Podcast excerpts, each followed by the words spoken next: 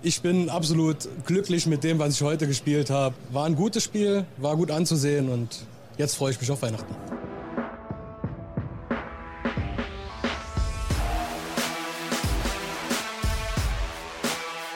Hier ist Checkout, der Darts Podcast mit Kevin Schulte und Christian Rüdiger. Gabriel Clemens verzückt die deutschen Fans, äh, verzückt auch uns an diesem siebten Turniertag bei der Darts-Weltmeisterschaft 2023. Hier ist Checkout, der Darts-Podcast powered bei Sport 1. Wir nehmen auf nach dem tollen Auftaktsieg von Gaga Clemens, nach dem Statement-Sieg von Michael van Gerven, der problemlos 3 zu 0 gewinnt ebenfalls und einem erneut tänzerisch sehr gut aufgelegten Leonard Gates. Danke fürs Einschalten. Ich bin Kevin Schulte und grüße natürlich wie immer Christian Rüdiger. Hi. Hallo Kevin, ich grüße dich aus deutscher Sicht wirklich ein äh, toller Abend. Gabriel Clemens gewinnt eine schwierige Auftaktpartie mit 3 zu 0 gegen einen starken Willie O'Connor. Das war fast besser als erwartet oder als erhofft. Also wir alle waren ja von einem sehr, sehr engen Match ausgegangen. Die ersten beiden Sätze waren auch sehr eng, aber insgesamt Gaga wirklich toll unterwegs gewesen, sehr stabil auf die Doppel, sehr gut im Scoring. Das war ein rundum gelungener Auftakt aus Sicht von Darts Deutschland jetzt in diese deutsche Darts-Woche, bevor wir jetzt gleich natürlich über alle anderen Spiele auch nochmal en Detail sprechen werden. Ja, auf jeden Fall, Kevin. Man muss auch sagen, dass Gabriel Clemens sich wirklich in allen Facetten gut präsentiert hat. Das Scoring hat mir gefallen, die ähm, Doppelpercentage bei knapp 40 Prozent, das ist dann auch so ein guter Wert, wo man sagen kann, jo, damit ist man zufrieden. Er hat die Fehler von O'Connor, was relativ viele waren, gerade beim Checken dann auch ausgenutzt, war auch was die High Finishes angeht, dann äh, da gewesen, zweimal, insbesondere natürlich mit dem äh, Champagner-Finish, die 132, die er da über Bull, Bull, Doppel 16 rausnimmt, das dann auch sehr schick anzuschauen ist. Die Körpersprache hat mir gut gefallen von ihm.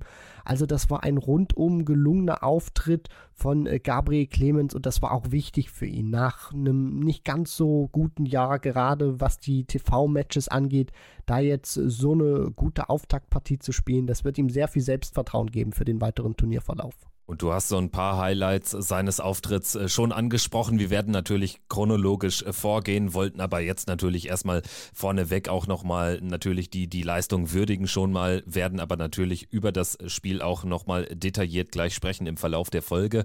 Ganz kurz, bevor wir wirklich chronologisch reingehen in diesen siebten Turniertag, äh, wie hat's dir insgesamt gefallen? Jetzt hinten raus keine Überraschung mehr. King knapp durchgekommen, auch ein knapper Erfolg für Bunting, kann man sagen, auch wenn es am Ende 3-1 steht steht. Van Gerven war ja relativ locker unterwegs, also wie würdest du den siebten Turniertag ranken? Für mich ist er so ein bisschen im Mittelfeld der bisherigen Turniertage. Ja, ich würde ihn schon so ein bisschen höher, also für mich persönlich ansetzen, weil man merkt auch, wir hatten jetzt von den acht Matches, die gespielt wurden, insgesamt zwei nur noch in der ersten Runde, der Rest alles zweite. Und ich finde schon, dass bei mir jetzt auch so ein Stück weit diese WM mehr an Fahrt aufgenommen hat und das Line-up natürlich dann auch deutlich präsenter wurde und wir jetzt auch über ein bisschen mehr Highlights sprechen können. Unter anderem das Match eben von Josh, Josh Rock gegen Callan Ritz oder dann auch den Auftritt von Chizzy Mervyn King auch erstaunlich gut, also hätte ihn jetzt nicht so konstant erwartet. Dann, wie gesagt, schon Gaga Clemens, äh, Michael van Gerven. Also ich finde, da war jetzt schon ein bisschen mehr drin als in den ja, vergangenen Tagen, gerade weil jetzt die zweite Runde auch endlich richtig Fahrt aufgenommen hat. Ja, qualitativ würde ich da auch wirklich mitgehen. Also das sehen wir auch anhand der Leistungen, anhand der Statistiken, die dieser siebte Tag äh, vorbringt, werden wir jetzt auch äh, definitiv nochmal sehen in der Nachschau. Es ging allerdings dann eher zählos, so ehrlich muss man auch sein. Gehen wir rein in die erste Partie des heutigen Tages oder des gestrigen Tages ist es ja schon wieder John O'Shea, der ihre WM-Debütant bei der BDO, das letzte World Masters gewonnen äh, vor der Liquidation äh, dieses äh, Verbands. Er verliert zum Auftakt heute mit 2 zu 3 gegen Darius Labanauskas, ein Spieler, der schon das Viertelfinale im Ellipelli erreicht hat, ein Spieler, der also deutlich mehr Erfahrung hat und wir hatten es im Prinzip genauso prognostiziert, enges Match, aber am Ende würde sich das Fünkchen mehr an Erfahrung einfach durchsetzen und so ist es gekommen.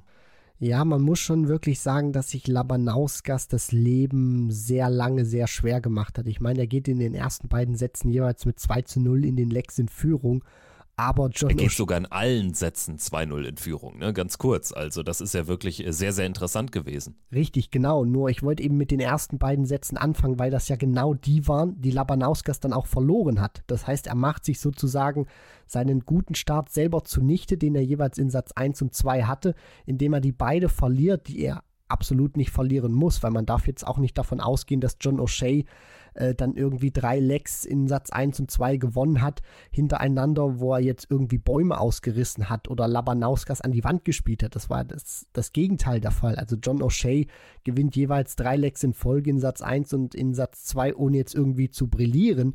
Und dann bringt sich Labanauskas selber in die Bredouille, jetzt dann auch so rückblickend mit dem nicht so guten Jahr, was er gespielt hat. Und dann denkst du dir, okay, das, das hat er sich jetzt schon irgendwie selber verbockt, aber er zieht sich da nochmal raus auch weil John O'Shea nicht wirklich das Niveau hatte und Labanauskas dann auch ein bisschen stabiler wurde und dann kann er sich eben noch die Sätze 3, 4 und 5 holen und dreht dann diese Partie und ich finde auch, dass er der ich weiß nicht, ob man das immer so sagen kann, der richtige Sieger ist. Nur für mich hat er eben mehr Anteile gehabt. Für mich war er der aktivere Spieler, der mehr Akzente gesetzt hat.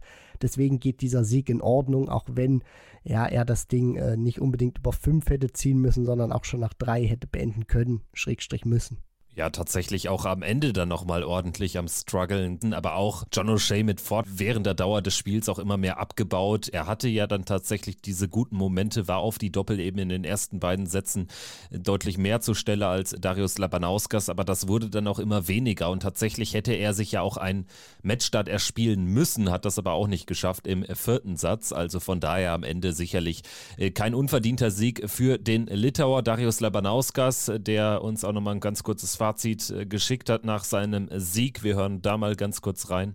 I did mistakes on doubles and John on it. He did on correct moment, good throw and good checkouts and it's little bit that broke me. And, and, I was thinking, where is this nightmare will be finished? what I can to do. But on the breaks, I thinking about this. But on a game time, just just throw and try to do what I can today. Also Darius Labanauskas hat sich, äh, so ehrlich hat das ausgesprochen, in einem Albtraum gewähnt zwischenzeitlich. Er selbst führt jeden Satz an, bekommt es am Ende aber nicht zu, liegt 0-2 hinten und keiner weiß so richtig warum. Ne? Also das kann man nachvollziehen, dass er sich so gefühlt hat. Am Ende fragt natürlich auch keiner mehr, danach, wie er gewonnen hat. Er steht in der nächsten Runde und wird dort treffen auf Ross Smith. Da ist der Außenseiter. Er fühlt sich in dieser Rolle aber sichtlich wohl. Uh, against Ross, I think I will be more relaxed because I'm not favorite on this game.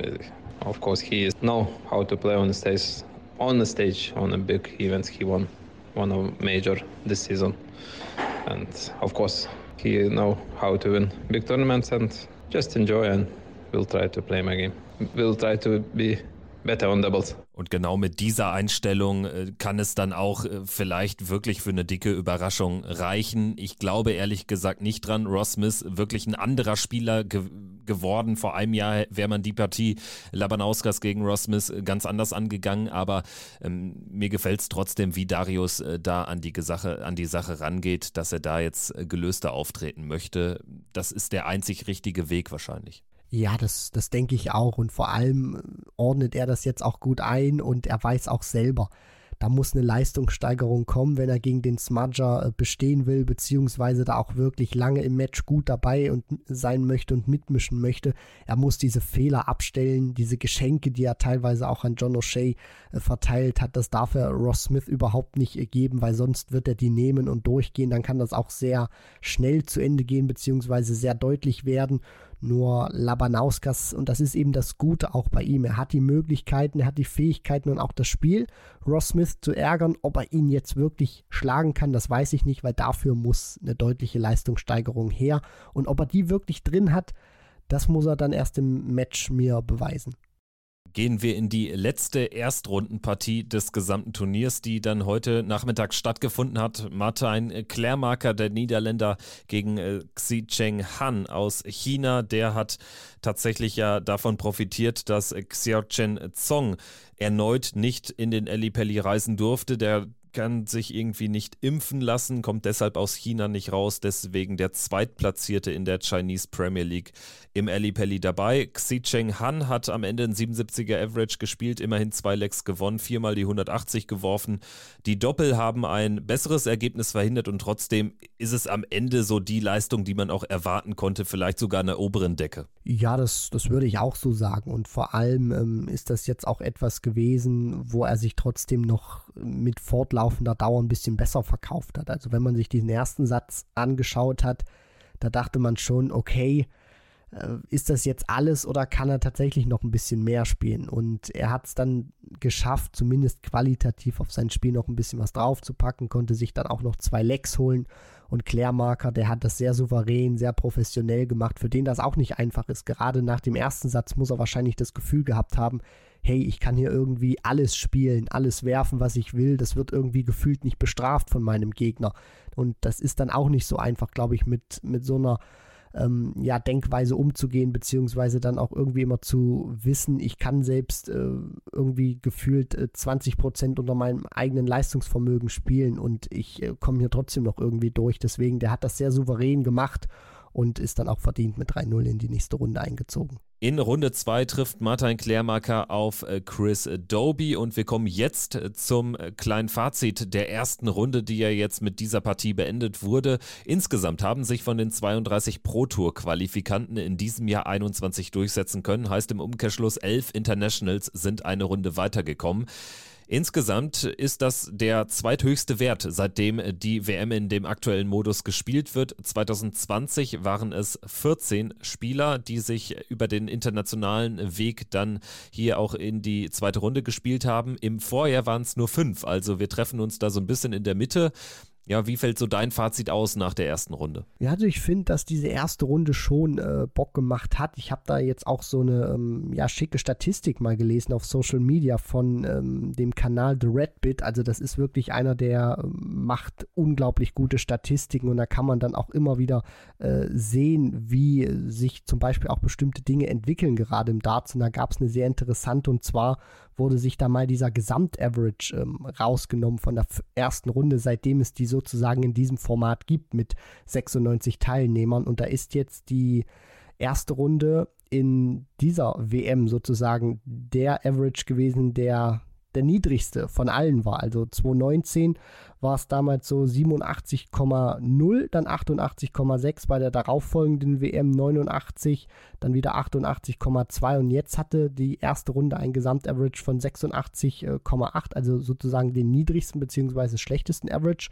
Trotzdem, und das will ich dann auch nicht nur so an den Averages beurteilen, finde ich schon, dass diese erste Runde wirklich gute Momente hatte. Ich finde, dass die drei Spieler von den Philippinen sich gut verkauft haben. Also da merkt man auch, da kommt was nach. Gerade dann auch so, ähm, um das weiter ein bisschen äh, zu, zu verfolgen im nordamerikanischen Raum, also gerade auch so David Cameron, Matt Campbell unter anderem, aber auch dann Leonard Gates, Danny Baggish, also die haben auch schon gezeigt in der ersten Runde, finde ich, neben den so etablierten Spielern, die man eben kennt, dass da gerade auch so aus anderen Ländern und äh, Regionen dieser Welt deutlich was nachkommt, beziehungsweise da auch jetzt ähm, richtig, richtig gute Spieler dabei sind und ähm, ja, das ist so ein bisschen die Erkenntnis, die ich da so mitnehme. Und trotzdem würde ich sagen, hätte ich mir auch schon noch die ein oder andere wirklich internationale Story mehr gewünscht. Denn natürlich muss man auch sagen, unter den elf Internationals sind trotzdem eine Menge Spieler, die eine Tourkarte haben, wie Florian Hempel, wie äh, Danny van Treib sie jetzt bald haben wird, wie Louis Williams etc. pp. Insgesamt nur fünf Spieler von außerhalb Europas äh, weitergekommen aus dieser ähm, aus diesem Bereich der Internationals. Das sind Leonard Gates, äh, Danny Baggish, David Cameron, Lawrence Ilagan und Grant Sampson. Fünf Spieler ohne Tourkarte. Baggish hatte ja noch eine, Van Treib hatte sie nicht. Die beiden werden jetzt tauschen nach der WM. Und insgesamt sind jetzt noch vier Spieler ohne Tourkarte übrigens im Turnier. Das sind Scott Williams, Karel Sedlacek über den Pro-Tour-Weg und eben David Cameron und äh, Danny van Treib. Also da würde ich schon sagen, fällt schon auf, dass natürlich äh, sich so ein bestimmter Spielerkreis dann durchsetzt, auch äh, unter den Internationals. Und zwar sind das vornehmlich die Spieler, die eigentlich gar keine Internationals sind. ja, sie werden dann eben so auf dem Papier geführt. Bestes Beispiel, gerade dann auch aus deutscher Sicht, um mal da zu bleiben, was du schon angesprochen hast mit Flo Hempel, der dann eben die Super League gewinnt, sozusagen den deutschen Qualifier und äh, dann als International geführt wird. Natürlich äh, sind da so die Grenzen, die man zieht, äh, relativ äh, schwammig und äh, gehen dann auch ineinander über. Was dann aber, finde ich, dann auch gar nicht so verkehrt ist, weil es muss ja dann auch irgendwie Möglichkeiten geben, sich da zu qualifizieren. Und des, deswegen, ich finde es jetzt ehrlich gesagt, oder ähm, um da jetzt auch keine so große Debatte anzufangen, dass das schon okay. Natürlich würde man sich vielleicht auch mehr so richtig International Qualifier wünschen. Nur ich finde, ähm, dass diejenigen, die jetzt auch dabei waren, die man nicht so sieht, das ganze Jahr über sich schon recht gut verkauft haben und man auch schon merkt, dass die dass die ein bisschen was draufpacken können im Vergleich zur WM, die sie vielleicht davor mal gespielt haben. Also das, das nehme ich schon mit, gerade dann so aus dem Bereich von den Philippinen oder dann den nordamerikanischen Raum. Das hat mir schon ganz, ganz gut gefallen, ohne jetzt, äh, dass da jemand die ganz große, wie du das gesagt hast, Story produziert hat. Dann schließen wir damit wirklich jetzt die erste Runde ab, bringen wir die hinter uns nach sieben WM-Tagen. Geht es jetzt bis Weihnachten nur noch mit Zweitrundenspielen weiter. Am Nachmittag hat es angefangen, dieser Zweitrunden-Marathon. Kellen Ritz gegen Josh Rock. Es war natürlich die Partie, die wir alle mit größter Spannung erwartet haben in dieser Afternoon-Session und am Ende hat sich tatsächlich The New Kid on the Block, Josh Rock mit 3 zu 0 gegen den Vorjahres-Viertelfinalisten Kellen Ritz durchgesetzt. Ritz ordentlich reingekommen. Rock hat noch ein wenig gebraucht, bekommt aber dann den ersten Satz trotzdem zu. Danach die Partie aber weiterhin recht ausgeglichen. Rock schraubt seine Doppelquote nach oben. Das gelingt Ritz nicht und das ist am Ende auch der Unterschied. Also so viel trennte die beiden gar nicht im Scoring war so ein bisschen baugleich gewesen, finde ich, zum ersten Auftritt von Josh Rock, der da so ein bisschen moderat, um nicht zu sagen, auch ein bisschen dezent reingekommen ist in die Partie. Kellen Ritz hat sich schon gut präsentiert am Anfang, hat aber das Problem gehabt, dass er sich zwar viele Doppel rausgespielt hat, äh, beziehungsweise Würfe auf die Doppel, nur die eben nicht in der Prozentzahl vollenden konnte, wie er das gerne gehabt hätte. Und dann hat er eben auch diesen, diesen Set-Dart im Decider im ersten Satz, kann den nicht nutzen und dann ist eben Josh Rock da und zieht das Ding auf seine Seite. Und danach äh, hat sich die Partie dann immer mehr Richtung äh, Rocky sozusagen gedreht.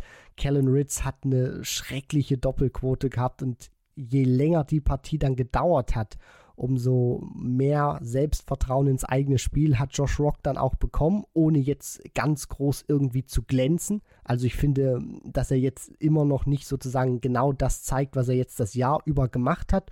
Nur er strahlt trotzdem eine gewisse Souveränität aus und kann das dann hinten raus auch in einer Art und Weise ziehen, wo man schon sagt, jo, damit kann man zufrieden sein. Und bei Kellen Ritz waren es dann wirklich die Doppel, die ihm das Genick gebrochen haben. Und davon konnte er sich einfach nicht mehr erholen. Die haben ihn gebrochen und deswegen hatte er hinten raus wenig noch entgegenzusetzen dass äh, Josh Rock jetzt allerdings auch zwei Matches äh, spielt, in denen er jetzt nicht so das Proto-Niveau an den Tag legt. Das ist ja keine Überraschung. Ich halte es auch für gut tatsächlich, wenn man sich so das große Gesamtbild anschaut, dass er jetzt hier noch nicht komplett irgendwie alles in den Schatten gestellt hat, also alle anderen Teilnehmer. Hätte man ja auch mitrechnen können, dass er irgendwie einen Justitia oder einen in diesem Jahr wirklich schwachen Ritz völlig zerstört. Das hat er nicht geschafft.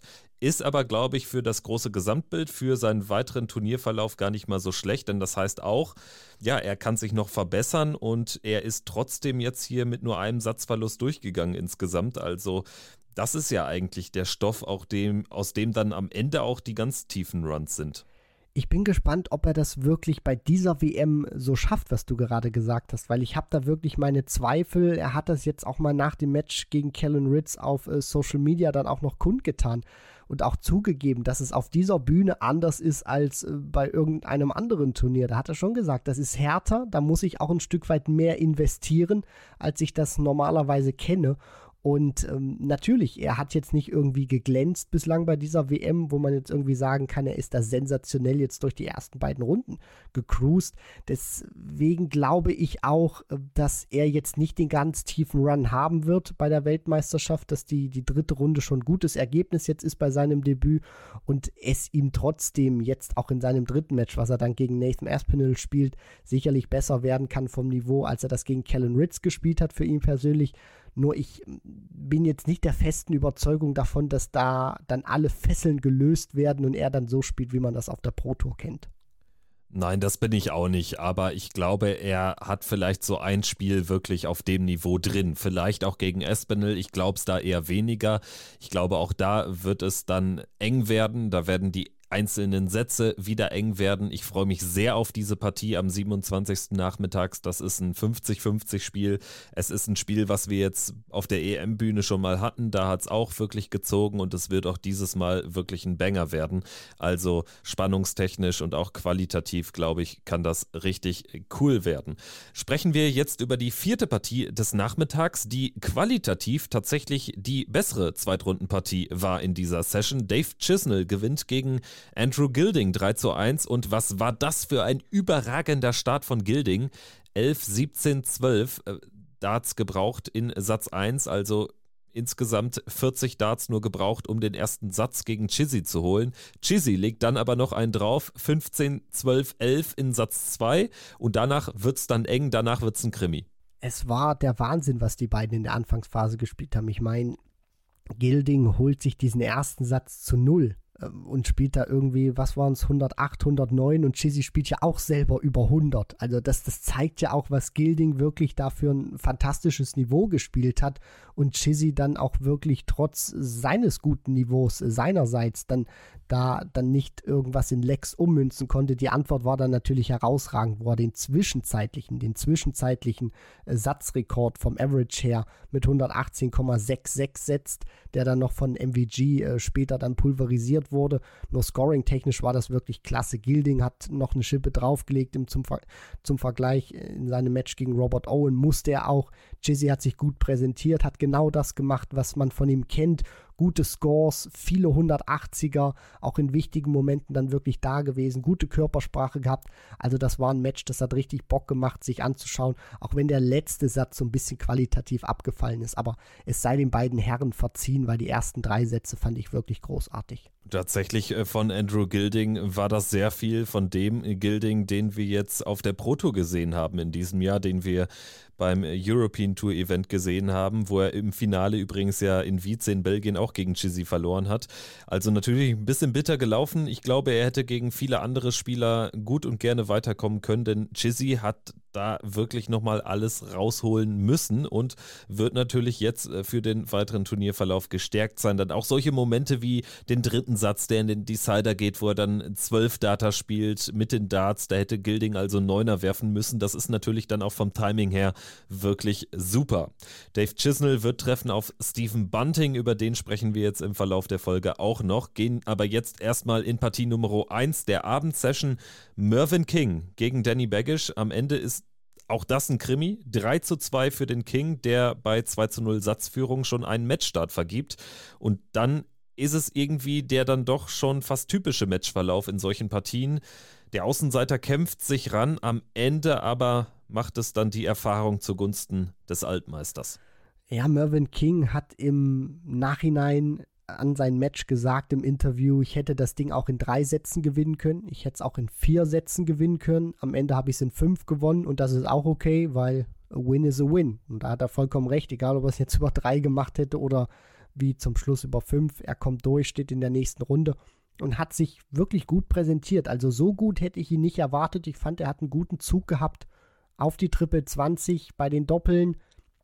Da ist noch ein bisschen Verbesserungsbedarf, aber ansonsten war das wirklich eine gute Leistung. Gewinnt den ersten Satz auch nach 0-2 äh, in den Lecks.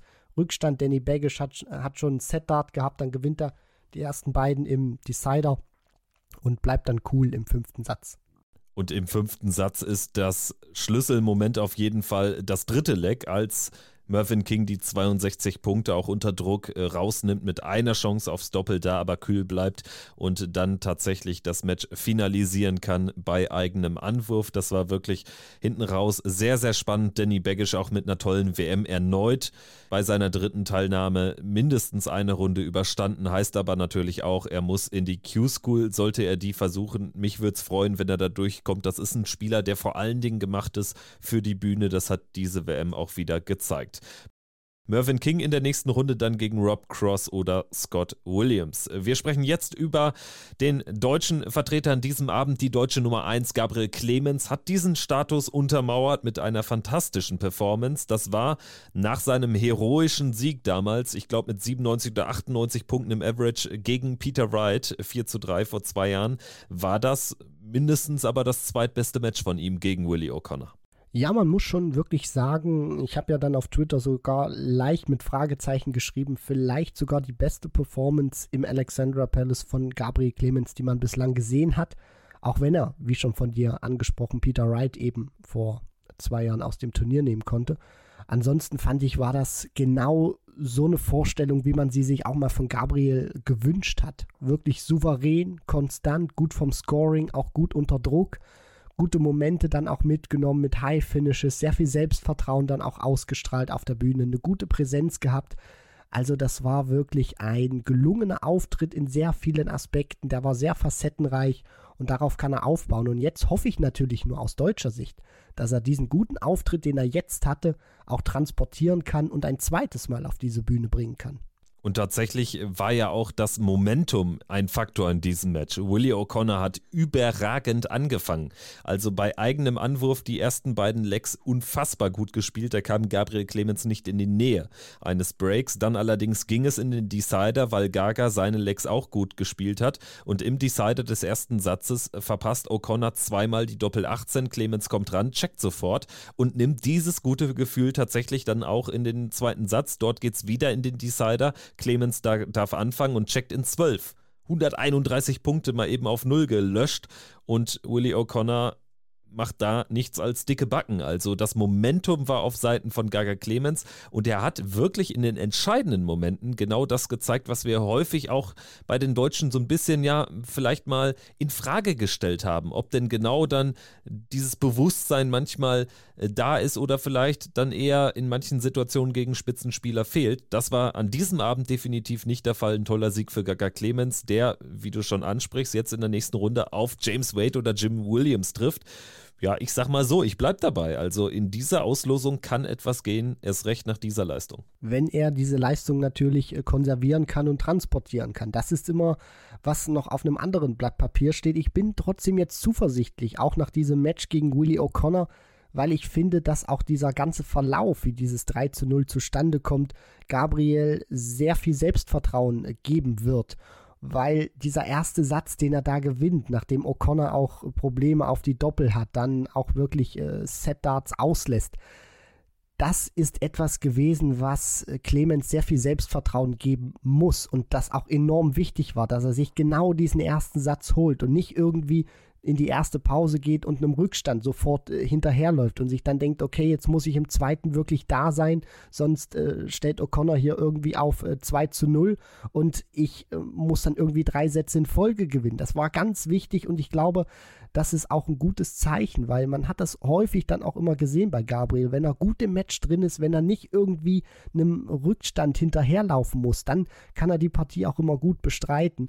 Und hier hat er das jetzt auch geschafft. Der Start wird sehr wichtig sein, auch im nächsten Match für Clemens, egal gegen wen es geht. Wenn er da direkt mitmischen kann, in Führung gehen kann, beziehungsweise nicht zu krass in Rückstand gerät, dann ist das sehr gefährlich für den Gegner. Um es nochmal zu untermauern, vielleicht in einem kleinen Fazit. Von den neun Lecks, die er gewinnt, gewinnt Gabriel Clemens drei Lecks in elf oder zwölf Darts. Absolute Weltklasse. Und wenn er das im Ansatz tatsächlich in die nächsten Runden transportieren kann, dann kann es ein großer Lauf werden. Und darauf hoffen wir natürlich alle. Ja, aus deutscher Sicht natürlich, weil man sich endlich mal einen auch wünscht unter den äh, letzten acht. Das ist so dieser Traum, endlich mal einen im Viertelfinale zu haben. Ich finde, die haben jetzt ähm, natürlich eine brutale Auslosung, wenn man sich dann auch mal äh, die Gegner zumindest namenstechnisch anguckt, wer da warten könnte. James Wade unter anderem, wenn Martin Schindler seine Hausaufgaben macht. Dann äh, wartet der Bullyboy Michael Smith, äh, Flo Hempel gegen Luke Humphreys. Natürlich ist das äh, brutal. Auf der anderen Seite haben sie einfach ein gutes Spiel und es ist nie ausgeschlossen, weil wir immer über Millimeter reden, dass diese Topstars dann auch mal einen schlechten Tag haben, beziehungsweise nicht ganz so an ihr Spiel herankommen. Und sowohl Hempel, Clemens als auch Schindler haben gezeigt, dass sie stabile 90er Averages spielen können, dass sie auch auf so einer Bühne wirklich äh, performen können, beziehungsweise wollen. Deswegen vielleicht geht da was bei dieser WM. Und es war ja auch äh, zugunsten von äh, Gabriel Clemens eine ganz besondere Atmosphäre mit Oh, wie ist das schön rufen im Elli Pelli. Darüber hat er sich sehr gefreut, wie er im Gespräch mit Jana Wosnitzer bei Sport 1 bestätigt hat. Natürlich unglaublich, wenn man im Elli Pelli dann äh, deutsche Fangesänge hört und vor allen Dingen wirklich fair. Sie haben äh, auch nicht geboot oder so, wenn Willi O'Connor geworfen hat und so soll es sein. Und dann ist ja auch immer eine beliebte Frage bei sämtlichen Spielern, die so kurz vor Weihnachten erst ihre Auftakthürde überstehen müssen. Wie werden sie es mit Weihnachten machen? In den vergangenen Jahren durch die Pandemie gab es ja große Beschränkungen. Jetzt allerdings ist ja wieder alles wie vorher und Gabriel Clemens wird auch tatsächlich ins Saarland nach Deutschland reisen und ähm, hat äh, die Weihnachtspläne jetzt nochmal ein bisschen konkretisiert. Wir hören mal rein. Ja, Weihnachten verbringe ich mit meiner Familie und äh, werde dann gucken, dass ich am ersten Weihnachtstag oder am zweiten Weihnachtstag, eher den ersten, dann am 25. wieder hierher fliege. Das klingt, glaube ich, auch nach einem guten Plan. Dann hat er da jetzt nochmal auch so ein paar Tage, wo er wahrscheinlich komplett nochmal auf andere Gedanken kommt. Das kann sicherlich auch nicht schaden, gerade nach diesen Corona-geplagten Jahren in den letzten beiden Jahren im Ellipelli ich denke, es ist auch sehr wichtig, äh, sowohl jetzt auch für Gabriel Clemens, dass vom Ablauf her alles so geregelt ist, dass er genau weiß, okay, wann muss ich was tun, wann reise ich wieder zurück, wann geht der Flieger, wann bin ich wieder da, dass er das schon mal weiß, das ist alles geregelt und äh, da wenig Stress hat und sich wirklich auf sein Spiel äh, konzentrieren kann. Deswegen, es hat jetzt gut angefangen, die WM und mal schauen, äh, wie das jetzt weitergeht. Es geht auf jeden Fall für ihn weiter am 27. Dezember, also am ersten Spieltag nach der Weihnachtspause im ersten Match am Abend. Wir machen jetzt weiter mit einem der Topstars, wenn nicht dem Topstar, dem Topfavoriten in diesem Jahr. Michael van Gerven ist ins Turnier eingestiegen. Nach dem 3-0 Erfolg von Gabriel Clemens hat er es dem Deutschen gleichgetan, gewinnt ebenfalls mit 3-0 gegen Louis Williams, war allerdings noch eine deutliche Stufe einseitiger. Also Louis Williams kam nicht in die Nähe einer Überraschung, hat nur einen Leck geholt, was aber auch an Michael van Gerven lag, der wirklich auch ja so im im 1B Beast Mode unterwegs war. Also für die erste Runde war das wirklich schon äh, ziemlich fett, was er da teilweise ans Board gebrannt hat. Ich denke vor allen Dingen an diesen unfassbaren zweiten Satz. Das war mit Ansage, was Van Gerven da gespielt hat. Gerade der zweite, den du ansprichst, wo er in diesem Satz 125 Punkte im Schnitt pro Aufnahme spielt. Das ist der aktuelle Rekord jetzt auch bei dieser Weltmeisterschaft. Das ist unglaublich, was Van Gerven da gespielt hat. Das ist auch das, was er von sich erwartet, was er auch ähm, ja glaubt, dass er das dann auch länger spielen kann als nur über einen Satz. Und er hat hier auf jeden Fall ein Statement gesetzt. Und wenn man das auch mal sieht, auch sehr interessant, jetzt vielleicht auch so die Mind Games, die dann so beginnen, weil er kann jetzt sagen, ich habe eine tolle erste Runde gespielt. Was ist mit den anderen beiden, der Big Three? Was ist mit Price? Was ist mit Wright? Die haben nicht so performt, aber ich habe mal einen vorgelegt. Ja, und äh, tatsächlich war es eben anders als bei Peter Wright, der ja auch äh, nicht viel abgegeben hat. Und zwar war es auch nur ein Leck oder bei Michael Smith, der gar kein Leck abgegeben hat. Also in dem Fall lag es auch wirklich größtenteils nur am äh, Spitzenspieler. Also von den äh, Gegnern äh, kam ja in den anderen Partien auch wirklich nicht viel, wenn ich da an die 10 oder was waren es, 12 verpassten Chancen von Rafferty gegen Smith auf die Doppeln denke. Aber jetzt hier Louis Williams war ja wirklich äh, durch die unglaubliche Präsenz von Michael van Gerven, durch die Dominanz von Michael van Gerven zur Statistenrolle verdammt.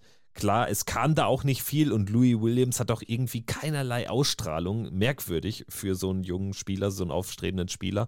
Aber ähm, ja, à la Bonheur, Michael van Gerven im Turnier angekommen und da dürften sich die Konkurrenten warm anziehen. Nach dieser Auftaktbegegnung würde ich sagen, das ist der Topfavorit. Das bleibt dabei. Er ist der Topfavorit, er wird es aber nicht gewinnen, denn mein Pick hat sich auch gut präsentiert. Stimmt, das war ja Andrew Gilding, ne? ne ah, stimmt, Dave Chisney. Natürlich. sehr, sehr gut. Ja, Chizzy gegen Michael van Gerven, das wollen wir ja auch alle nochmal sehen. Es wäre diesmal ein Finale. Ja, bitte. Dann macht Chizzy eben statt 5-0 diesmal 7 zu 0. Passt doch auch.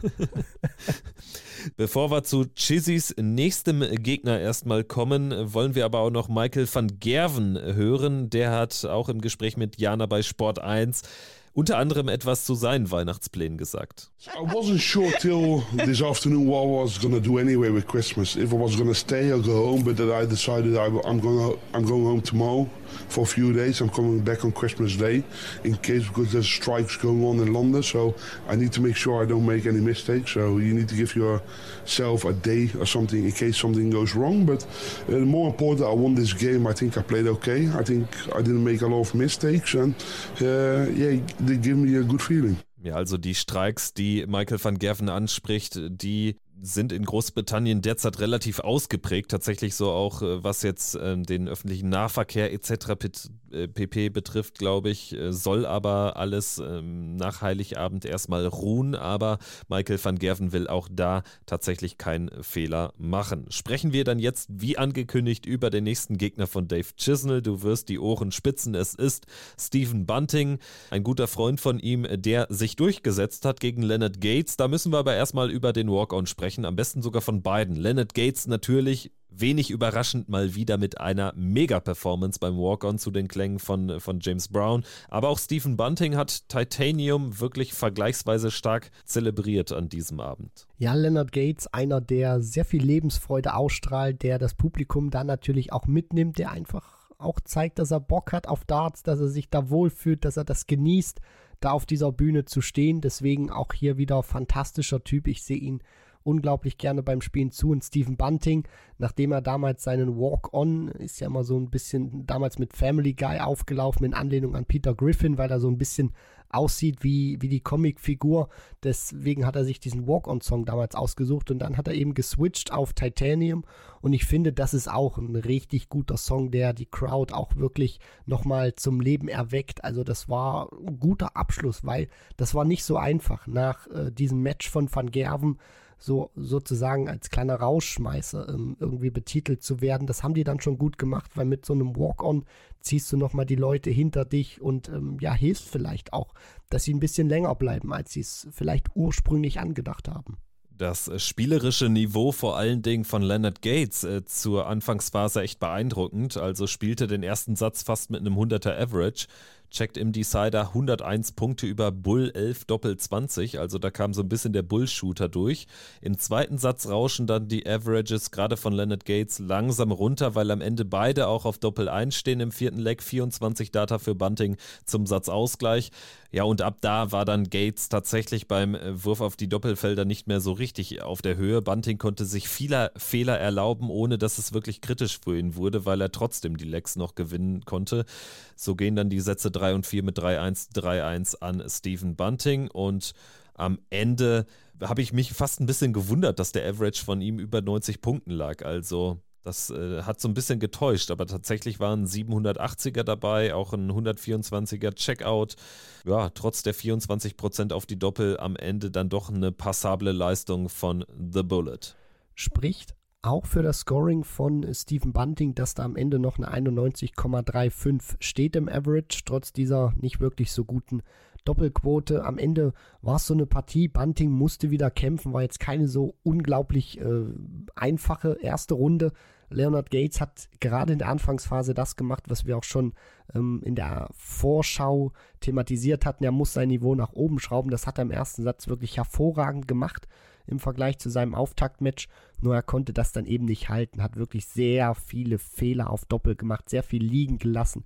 Also er hätte das Match auch deutlich enger dann noch gestalten können. Natürlich ähm, hat Bunting dann davon profitiert, hat sicherlich dann auch ein bisschen ausgelassen. Dann war wieder Gates am Zug, dann kann er das wieder nicht nutzen.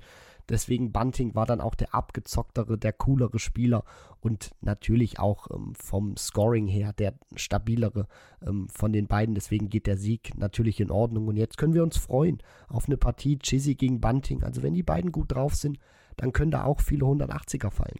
Genau, das ist dann eine Partie, die stattfinden wird erst am 29. Dezember, also noch eine Woche bis dahin letzte Partie in der Afternoon Session. Wir gehen jetzt erstmal in den achten Turniertag rein, ein reiner Zweitrundentag, der heute bevorsteht. Vier Partien am Nachmittag ab 13.30 Uhr und vier Partien ab 20 Uhr. Und es geht los mit der Partie zwischen Christoph Ratajski und Danny Jansen. Frisurentechnisch ein klares 0 zu 3, aber am Board, denke ich, wird es anders laufen. Ratajski natürlich schon klarer Favorit, auch wenn er jetzt nicht mehr so die Form und nicht mehr die Rolle auch hat wie vor ein oder gerade vor zwei Jahren.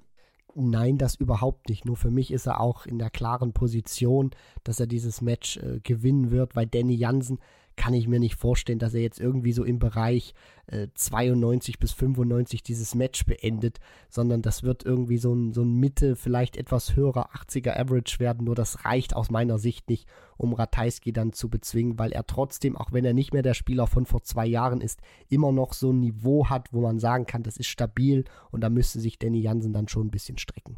Ich denke, die Favoritenrolle ist ähnlich klar verteilt bei Partie Nummer 2 zwischen Ryan Searle und Adam Gavlas.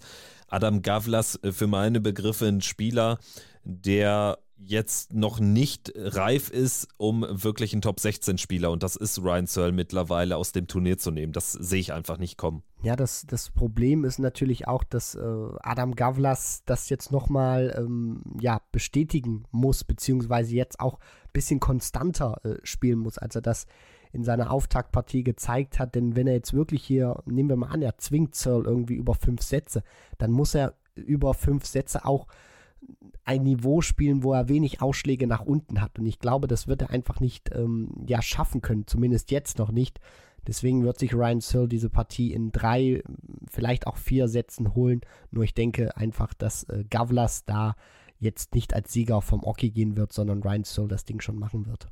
Ja, 3-0, 3-1, das sehe ich da genauso kommen wie in der ersten Partie des Nachmittags. Partie Nummer 3 dann mit einer anderen Ausgangslage für meine Begriffe. Die Nummer 30 der Welt, Menzo Suljovic gegen Mike De Decker, der junge Belgier, der wirklich ein gutes Jahr hingelegt hat, der insgesamt wirklich äh, doch eine überraschend positive Entwicklung genommen hat. Für meine Begriffe ist hier der Pro-Tour-Spieler Mike De Decker gegen den Gesetzten leicht favorisiert. Ja, wenn man sich das mal anschaut, Mensur in der jüngeren Vergangenheit nicht gut gespielt, auch allgemein jetzt in den vergangenen Wochen, Monaten relativ äh, wenig gespielt, aus natürlich dann ähm, ja bekannten Gründen auch gesundheitlich ein paar Problemchen gehabt. Mike de Decker erwacht so gegen Jahresende immer so ein wenig, ähm, hat jetzt auch ähm, eine gute erste Runde gespielt und von den Voraussetzungen her, von der aktuellen Formkurve her ist de Decker klar besser als Mensur. Deswegen wird sich The Gentle da strecken müssen und vor dem Match ist er für mich jetzt auch nicht der Favorit. Das wird schwer für Mensur und ich habe so dieses Bauchgefühl, dass die WM weiterhin nicht sein Freund werden wird und das könnte schon zu Beginn vorbei sein für Mensur. Das sehe ich auch so. Also, das ist ja ein weiterer Aspekt, den du ansprichst. Die WM bislang nicht gut zu ihm gewesen oder er ist nicht gut gewesen bei der WM und tatsächlich äh, scheint sein Stern so ein bisschen unterzugehen. Jetzt kann aber natürlich auch so ein Szenario auftreten. Wir haben ja zum Beispiel auch gesagt bei Mervyn King, der spielt ein unfassbar schwaches Jahr. Danny Baggish, Bühnenspieler, hat schon eine Partie absolviert, hat ein gutes Gefühl im Ellie Pelli und der geht da vielleicht raus. Also von daher könnte man vielleicht auch hier ähnliches erwarten, dass Menzo Suljovic noch nochmal so einen auspackt und tatsächlich äh, sich hier auch über eine gute kämpferische Leistung vielleicht im Turnier hält, das würde ich auch nicht ausschließen in der Prognose. Machen wir weiter mit Partie Nummer 4 am Nachmittag. Das wird dann äh, von der ganzen Anmutung nochmal ein ganz anderer Auftritt werden. Dirk van Dijvenbode betritt nämlich den Eli Pelli, die Nummer 14 der Welt, gegen äh, Karel Sedlacek, den nächsten Tschechen. Also zwei Tschechen jetzt äh, in einer Session. Sedlacek für meine Begriffe an van Dijvenbode deutlich näher dran als Gavlas an Searle. Also gerade nach diesem Auftaktspiel gegen Raymond Smith mit 98er Average kann da was gehen, wenngleich ich irgendwie nicht glaube, dass Sedlacek nochmal im Ansatz so krass performt, wenn er richtig Feuer bekommt von Dirk van Dijvenbode. Das ist die Befürchtung, die ich auch habe, weil was war es irgendwie 5, äh, 13 Data hat Sedlacek in seinem Auftaktmatch gespielt, also dass er jetzt nochmal ähnlich sowas produzieren kann wie äh, das in seinem ersten Match. Jetzt gegen Dirk van Dijvenbode, vollkommen andere Voraussetzungen wage ich wirklich äh, zu bezweifeln. Und man sieht das so häufig. Da spielt jemand in der ersten Runde eine gute Partie, dann denkt man, okay, wenn er das Niveau halten kann oder im Ansatz nur daran kommt, dann wird es schwierig für den Gesetzten. Und ich denke, wir werden hier so ein Szenario erleben, wo Karis Sedlacek nicht an die Leistung, auch nicht im Ansatz von seiner ersten Partie rankommen wird. Deswegen macht Dirk van Dijvenbode das. Ich denke, so ein 3 zu 1 ist, äh, denke ich mal, kein so gewagter Tipp. Und trotzdem muss man natürlich auch immer äh, von äh, Karel Sedlacek ein bisschen was erwarten, dass er auch dann wirklich gegen, gegen größere Namen gut performen kann. Das hat er ja auch auf der Pro Tour, wo er dann mal als Nachrücker spielen durfte oder auch auf der European Tour schon äh, gezeigt. Also von daher, vielleicht geht es auch über fünf Sätze. Ich kann mir aber nicht vorstellen, dass wirklich Sedlacek durchzieht. Das glaube ich nicht. Van Dijvenbode wird eine Runde weiterkommen. Und ich glaube auch, dass in der ersten Partie der Abendsession Gary Anderson eine Runde weiterkommen wird. Er wird spielen gegen Madas Rasma. Es gibt ja einige, die sagen, Rasma hat hier eine sehr, sehr realistische Chance, tatsächlich Gary Anderson, den Vorjahres-Halbfinalisten und den Finalisten von vor zwei Jahren aus dem Turnier zu kicken. Nur ganz ehrlich, ich finde, Anderson ist ein bisschen underrated und ich glaube, bei ihm ist es genau umgekehrt wie bei Mensur. Er liebt diese WM-Bühne und er wird da schon durchkommen. Also ich bin mir da relativ sicher, dass er auch nicht über fünf Sätze spielen muss. Das Ding bei Anderson ist immer, dass er genau dann irgendwie gut spielt, wenn man es ihm so am wenigsten zutraut. Und das ist ja meistens so die WM, auch im vergangenen Jahr, als er dann gegen Adrian Lewis gespielt hat zum Auftakt in der zweiten Runde. Da hat man auch so ein bisschen gedacht, okay, Anderson keine so wirklich gute Form. Lewis, da könnte vielleicht schon Endstation sein. Dann hat er jetzt nicht wirklich überzeugt in diesem Match, aber es war jetzt auch nicht so, dass man irgendwie gedacht hat, das war jetzt irgendwie grottenschlecht oder so von Gary Anderson, sondern das war schon solide damals gewesen. Und jetzt auch gegen Rasma, er hat ein bisschen Zeit gehabt, sich vorzubereiten. Ich denke auch, dass er genau weiß, um was es geht für ihn persönlich bei der WM der wird äh, gut vorbereitet sein. Und die Frage, die ich mir auch stelle, ist, welche Darts wird Anderson ähm, in den Alley Pelli mitbringen? Weil das ist auch so ein Thema jetzt in den äh, letzten Jahren so gewesen. Der wechselt oft mal mit dem Equipment, weil er nicht ganz so zufrieden ist mit der Leistung oder mit dem Grip. Nur im Endeffekt denke ich dann auch, genau wie du, dass Anderson das machen wird gegen Rasma. Zweite Partie in einer wirklich top besetzten Abendsession. James Wade gegen Jim Williams. Da wird dann der Gegner von Gabriel Clemens ermittelt. Also nicht nur deshalb eine hochinteressante Partie. Ich glaube auch, es ist eine Begegnung, die ähnlich wie bei Anderson eine interessante Ausgangslage bietet. Man traut dem ungesetzten Spieler Jim Williams in dem Fall wirklich viel zu. Auch weil man irgendwie in James Wade ähnlich wie in Gary Anderson so eine Art Blackbox vermuten kann. Ja, das Ding bei James Wade ist halt immer, du weißt nicht, welcher taucht auf. Ähm, erlebst du jetzt irgendwie so den 88er Average James Wade, der dann irgendwie 60% seiner Doppel wegschrubbt und die Partie dann trotzdem irgendwie mit 3 äh, zu 0 gewinnt und keiner weiß, wie er das so wirklich gemacht hat. Nur das Ding ist einfach, er hat einen schwierigen Gegner mit Jim Williams. Einer, der jetzt auf der Bühne auch nicht die ganz großen Emotionen zeigt, der ein sehr ruhiger Spieler ist und dadurch natürlich auch oftmals unterschätzt wird oder dessen Können nicht ganz so gesehen wird. Ist ein stabiler Spieler und ich bin auch, stand jetzt der festen Überzeugung, dass Jim Williams so ein Average von 90, 91, vielleicht auch 92 spielen wird. Und dann wird es eben schwierig für Wade. Dann wird es eben auch nicht übers Timing reichen. Also ich bin da wirklich noch sehr unentschlossen, auch wenn ich oftmals ein sehr großer Fürsprecher für James Wade bin weiß ich nicht so richtig, wer sich hier durchsetzen kann. Also ich sehe da wirklich Jim Williams auch, dass der da durchgehen kann. Ich kann es noch nicht so einschätzen. Das sehe ich auch. Also tatsächlich glaube ich auch, dass Jim Williams hier eine realistische Chance hat. Erst recht, wenn bei Wade auch so ein bisschen so diese Kampfeslust fehlen sollte. Und wenn irgendwie so die ein, zwei Momente in der Frühphase innerhalb der ersten beiden Sätze fehlen, die ihn dann auch so ein bisschen elektrisieren, dann habe ich immer das Gefühl, dann hat es James Wade auch schwer, nochmal den Schalter umzulegen. Man weiß immer relativ schnell, ob das ein guter oder ein schwächerer Abend von James Wade sein wird. Und von daher lohnt sich da wirklich der Blick auch schon auf die Anfangsphase der Partie heute Abend gegen Jim Williams. Partie Nummer drei an diesem Abend, dann aus deutscher Sicht hochinteressant. Es ist der zweite Auftritt von Florian Hempel. Der hatte ja Keegan Brown rausgenommen. Sechs Tage ist das schon her. Er spielt jetzt quasi ein ganz anderes Turnier. Es geht gegen Luke Humphreys, gegen die fünf der Welt. Die Favoritenrolle natürlich klar verteilt, müssen wir nicht drüber reden. Und trotzdem traue ich Flo Hempel hier zumindest einen heißen Tanz zu. Also wenn er gut reinkommt, kommt, ähnlich wie damals gegen Dimi auch wirklich dann Momente für sich entscheidet, vielleicht auch mal ein High-Finish in der Frühphase setzt, dann kann er ja einen der ersten beiden Sätze holen und dann muss er wirklich daran denken, was er vor einem Jahr geschafft hat, dann kann vielleicht was möglich sein. Ich warne nur davor, jetzt auch äh, die deutsche Brille dann tatsächlich, muss ich mich selbst vorwarnen, auch abzusetzen. Wenn nicht Flo Hempel hier spielen würde, glaube ich, würden wir ein bisschen anders reden. Also ich gebe es ja zu. Ja, natürlich. Ich meine, das ist ja auch äh, vollkommen normal als deutscher Darts-Podcast. Auf der anderen Seite muss man dann wirklich schon die Kirche im Dorf lassen. Die Rollenverteilung ist klar. Humphreys ist der Favorit und das wird schwierig für äh, Flo Hempel werden. Er muss in der Frühphase da sein, beziehungsweise darf jetzt eben auch nicht ähm, ja, den ersten Satz, den er anwirft oder wo er die ungeraden Lecks beginnt und die dann sozusagen gewinnen sollte, wenn dann alles normal immer läuft und es keine Breaks gibt, da muss er dann eben zur Stelle sein. Der darf nicht mit 0 zu 2 in den Sätzen im Rückstand liegen, weil dann wird das gegen Humphreys nichts werden, weil das jetzt auch einer ist, der jetzt nochmal mit zwei Halbfinals bei den äh, Major-Turnieren nochmal viel Selbstvertrauen äh, getankt hat, wo der auch alles weiß, familiär ist alles gut, Kind ist da, Frau geht's gut.